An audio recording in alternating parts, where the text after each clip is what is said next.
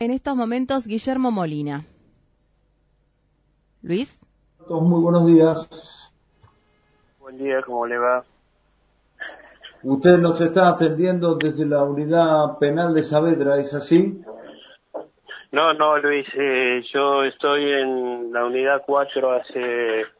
casi 45 días, dos meses, eh, con destino definitivo eh, por acercamiento familiar. Estoy en el módulo 4 de la subunidad. Bien, usted está en la U4 entonces con ahí en Villa Floresta, Bahía Blanca, y bueno, eh, el señor Molina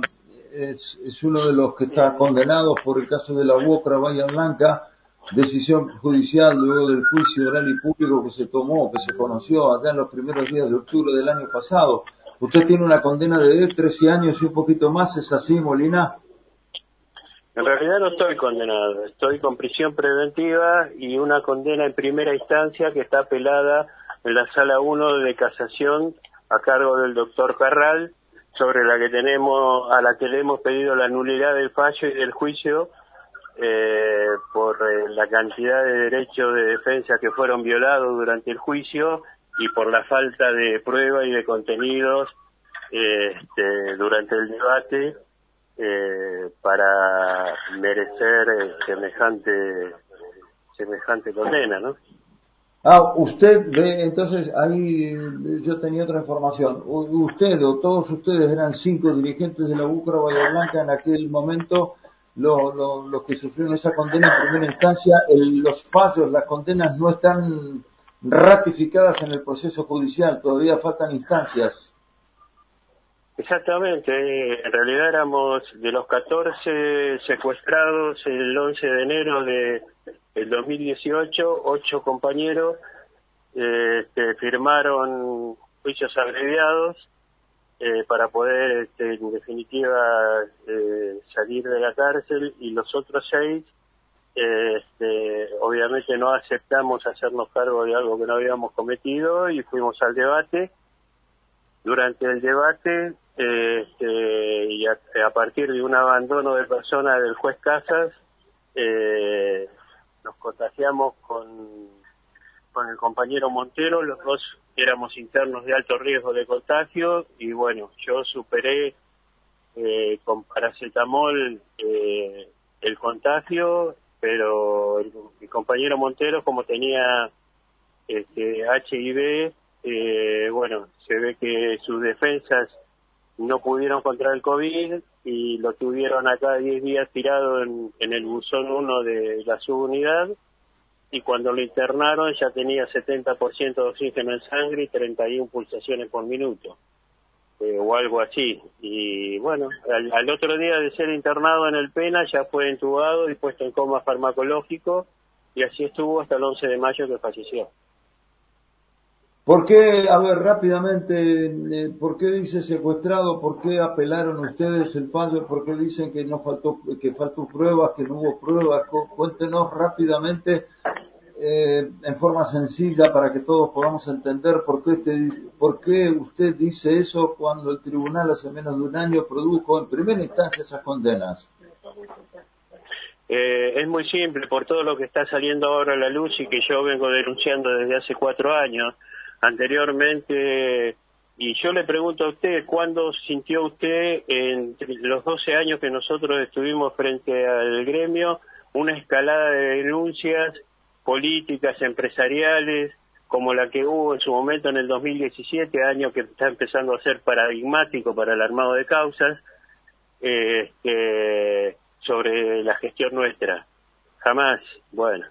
entonces, eh, esta causa fue preparada a partir del de, eh, mes de abril, cuando cambia en la base ilegal AFI de Bahía Blanca la figura de, digamos, de, la persona a cargo, que fue Jorge Nováis, y empezaron las escaladas de las denuncias de María Eugenia Vidal, Santiago Nardelli, Héctor Gay, el bloque de concejales de Cambiemos de, de ese momento, este, eh, a partir de un pedido de la gobernadora, Juan Pablo Fernández inicia de oficio esta causa sin la denuncia de ningún particular damnificado, particulares que después se presentaron y denunciaron y que casualmente eran todos de la Cámara de la Construcción de Bahía Blanca, eh, ninguno con una prueba fáctica de amenaza, intimidación o, agresión, eh, y que casualmente son las empresas que formaron parte de la cartelización que se publicó y que se difundió durante algún tiempo en Bahía Blanca, que se repartían las obras, son todos proveedores del municipio de Torgay y eh,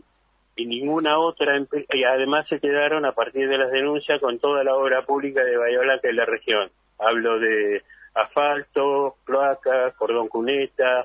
la construcción de, de escuelas, de jardines de infantes, bibliotecas, etcétera, etcétera, etcétera. Por eso digo que fue una causa armada y porque no registramos ni personalmente ninguno de los 14 ni el sindicato una sola denuncia previa en términos de la justicia laboral ni de la justicia penal. Y de golpe y porrazo todo eso pasó a ser este, parte del famoso Loafer, en la figura de Germán Sasso sobre todo. Eh, bueno, y se llevó adelante toda la metodología que ya es pública, porque las denuncias durante el debate de las empresas eh, eh, contienen los términos que mencionó eh, en el video, eh, no recuerdo cuál de las de las personas ahí que dijo ningún dirigente va preso por defender los derechos de los trabajadores, sino que tiene que usar estas palabras, intimidación, agresión, amenaza. Bueno, fue lo que declararon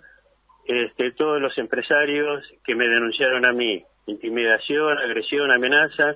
de las cuales no pudieron mostrar ni un mensaje de WhatsApp, ni una foto, ni una grabación, ni un correo electrónico, ni un vidrio roto, ni un auto rayado, ni un ojo negro, ni un destornillador doblado. Nada. Nada de nada. Y el juez Casas aplica la doctrina Ilursum y dice que nos condena porque les cree a los empresarios. Es todo el argumento de la condena en primera instancia que tenemos.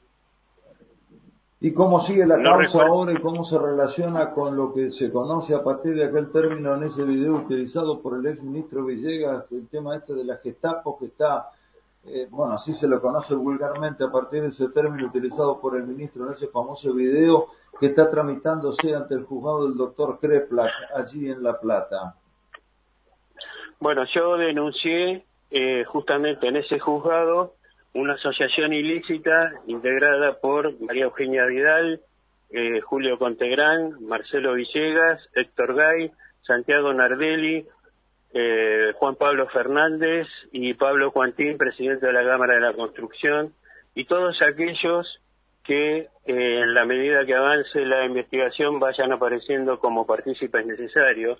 Denunciado también como partícipe necesario Germán Sasso, y eh, denuncié, en la misma denuncia menciono a todas las empresas que nos este, denunciaron ¿sí? por falso testimonio, porque justamente por lo que te explicaba hace un momento, de que de todo lo que dijeron no pudieron mostrar una sola prueba. Y, y bueno, y al intendente Héctor Gay porque las reuniones mafiosas que hacían la municipalidad con estas empresas y el ministro de, de, Trabajo, Marcelo Villegas, eh, publicó en la nueva provincia que él había visto pruebas fehacientes de lo que denunciaban los empresarios, pruebas que nunca aparecieron en el debate, un debate que duró ocho meses, así que mirá si tuvo tiempo para presentar pruebas. Este, y donde les dice a los textualmente a los empresarios, ustedes vayan y denuncien que nosotros de atrás los apoyamos.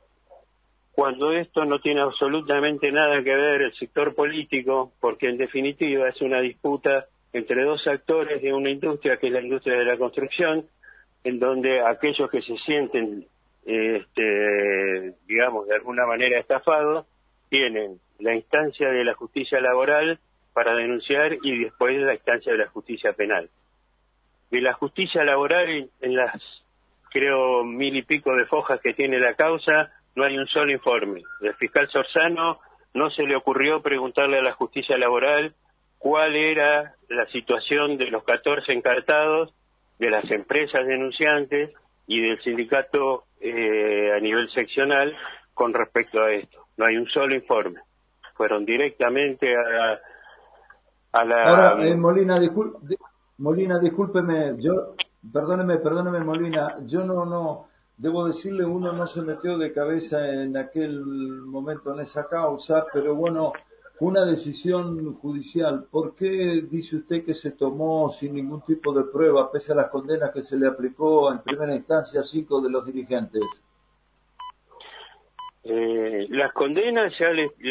te expliqué por qué. Porque utilizaron la ley Ursum que permitía condenar sin presentar pruebas, con el simple, eh, la simple declaración de, de las empresas habilitaba, lo habilitaba el juez para ejercer condenas. Esa es la explicación de las condenas. ¿Y por qué se inicia eh, la causa? Son por intereses políticos y económicos empresariales. No te olvides que a partir de que nos separan a nosotros en todo el territorio de la seccional Bahía Blanca de Bocra, se construyen siete parques eólicos, varias veces millonarios, cuando en realidad, cuando asume Macri, decreta la emergencia eh, energética en el país y nosotros acá ya teníamos construida la termoeléctrica y sus dos turbinas y estaba preparado el círculo virtuoso para una tercera turbina que el único costo que tendría sería la construcción de la misma porque después funciona con los efluentes de las otras dos y que paralelamente daba trabajo a 1.800 trabajadores durante dos años y aportaba 300 megawatts al anillo energético. En lugar de tomar esa decisión Macri, este, empieza a armar esta causa con, con toda su gente para desplazarnos a nosotros, a una conducción que llevaba 12 años en el sindicato y que conocía a la perfección toda la legislación laboral con respecto a todas las actividades de la industria de la construcción, para liberar el terreno. Este, acá evidentemente han sido cómplices los dirigentes del sindicato a nivel nacional, Rubén Pronotti y Marta Pujadas, que nos llamaron para que renunciemos a los cuatro días de iniciada la causa. Y en función de eso, bueno, quedó el terreno liberado para qué? Para que las empresas que construyeran esos parques y cualquier otra obra pública, pública en la región y en la zona de nosotros lo pudiera hacer como quisiera, porque el interventor que vino después de nosotros este, dejó de,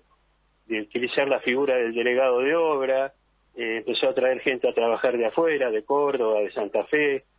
este, bueno, un sinfín de perjuicios para los 8.000 trabajadores de Bahía Blanca y la región que empezaron a sufrir a partir de que nosotros dejamos de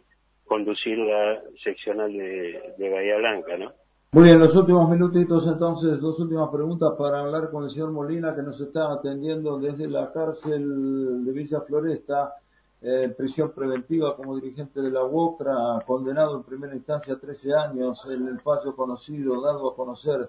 por la justicia de Bahía Blanca en octubre del año pasado. Entonces, durante todo el... ¿Usted me escucha, señor eh, Molina? Sí, sí, te escucho, Luis. Bien, en todo el proceso que desembocó en el juicio oral y público el año pasado, digamos, eh, desde el 2017 cuando apareció la gobernadora, en mitad de septiembre cuando se toma la decisión desde el, eh, ¿cómo es? de la Fiscalía General de Actuar de Oficio y todas las pruebas 2018, qué sé yo, todas las declaraciones que se fueron tomando, eh,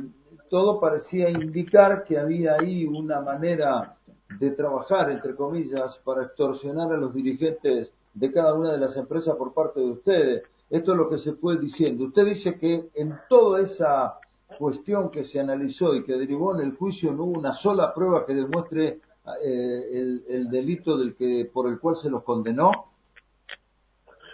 Eh, exactamente, exactamente, no hubo una sola prueba, todo lo que se presentó fueron prerrogativas gremiales aprobadas y sustentadas sobre las leyes que rigen la actividad, la 22250, la 20744, leyes concomitantes, convenio colectivo de trabajo 7675, la ley 911 de, de la seguridad en la industria de la construcción, todo hecho denunciado como delito o como neodelito por este, los empresarios y el fiscal están encuadrados dentro de la legislación y de las prerrogativas que tiene eh, el gremio para llevar adelante en una suerte de contralor de la actividad. Usted sabe que eh, durante todo ese tiempo siempre se dijo, incluso a través de comunicados, por ejemplo, recuerdo hoy de la Unión Industrial o declaraciones del presidente de la Cámara de la Construcción o de la propia gobernadora, del intendente, de algún otro funcionario y del propio fiscal, que en realidad ya se venía hablando de hace tiempo, que se presionaba a los empresarios para que compren a, determinado proveedor la comida, a determinado proveedor el servicio de transporte del personal y a determinado proveedor el sistema de baños químicos. Este, y, qué dice usted de eso? Bueno, yo lo que tengo que decir es que eh, dos cosas en función de eso. Primero, que con esa con ese discurso quisieron justificar todo este, el proceso de, detención, de procesamiento, de imputación y de, y de posterior condena. Y con respecto al tema ese en particular, eh, yo no conozco ninguna ley, después habrá que ver en qué términos se hicieron. Eh, a mí me consta, por ejemplo, en el caso de, mi compañero Burgos, que, que la actividad eh, de la comercialización de uno de los insumos en que en el cual uno es dirigente sindical no está penado por ninguna ley y que mientras se haga dentro de los marcos de la ley, me refiero a las facturaciones, a los, a los balances, etcétera, etcétera, no sé porque no soy comerciante, pero si toda esa parte que exige la legislación para comercializar un insumo de la industria de la construcción por parte de familiares de un dirigente, no está, tengo entendido, penado en ninguna ley. Ahora, si hubo algún desfasaje en otra, en la provisión de, otros insumos, bueno, le corresponderá este, las generalidades de la ley. Pero recordemos que acá fueron encerrados 14 individuos y que solo un allanamiento dio positivo en, en, esos términos, digamos, y pero se metió preso a los 14 supuestamente imputados. Y le quiero recordar que esta causa le pertenecía a la, jueza de garantía Susana Casinelli y que en un acuerdo de gallo, eh, entre gallos y medianoche aparece la causa en manos de esta chica Prome, que fue la que decreta, sin haber mostrado, por lo menos yo no lo vi todavía, la semiprueba que exige la ley para dictar la prisión preventiva, que los 14 fuésemos presos. Entonces un montón de cosas raras que por suerte se están investigando porque te quiero recordar que la bicameral del Congreso de la Nación tomó esta causa como una de las causas armadas y la está investigando, que mi denuncia hecha en el juzgado federal número 3 de Crepla este, y ratificada hace tres días eh, por videoconferencia ante el juez Pablo Chapiro a cargo de la Secretaría número 7, donde recaló la, la causa, están vigentes. O sea que todo esto que vos me estás preguntando ya se está investigando. Bien. Bueno, le agradezco mucho estos minutos para nuestra radio, Molina. Que tenga usted un, bueno, no sé cómo decirlo, pero que tenga un buen día.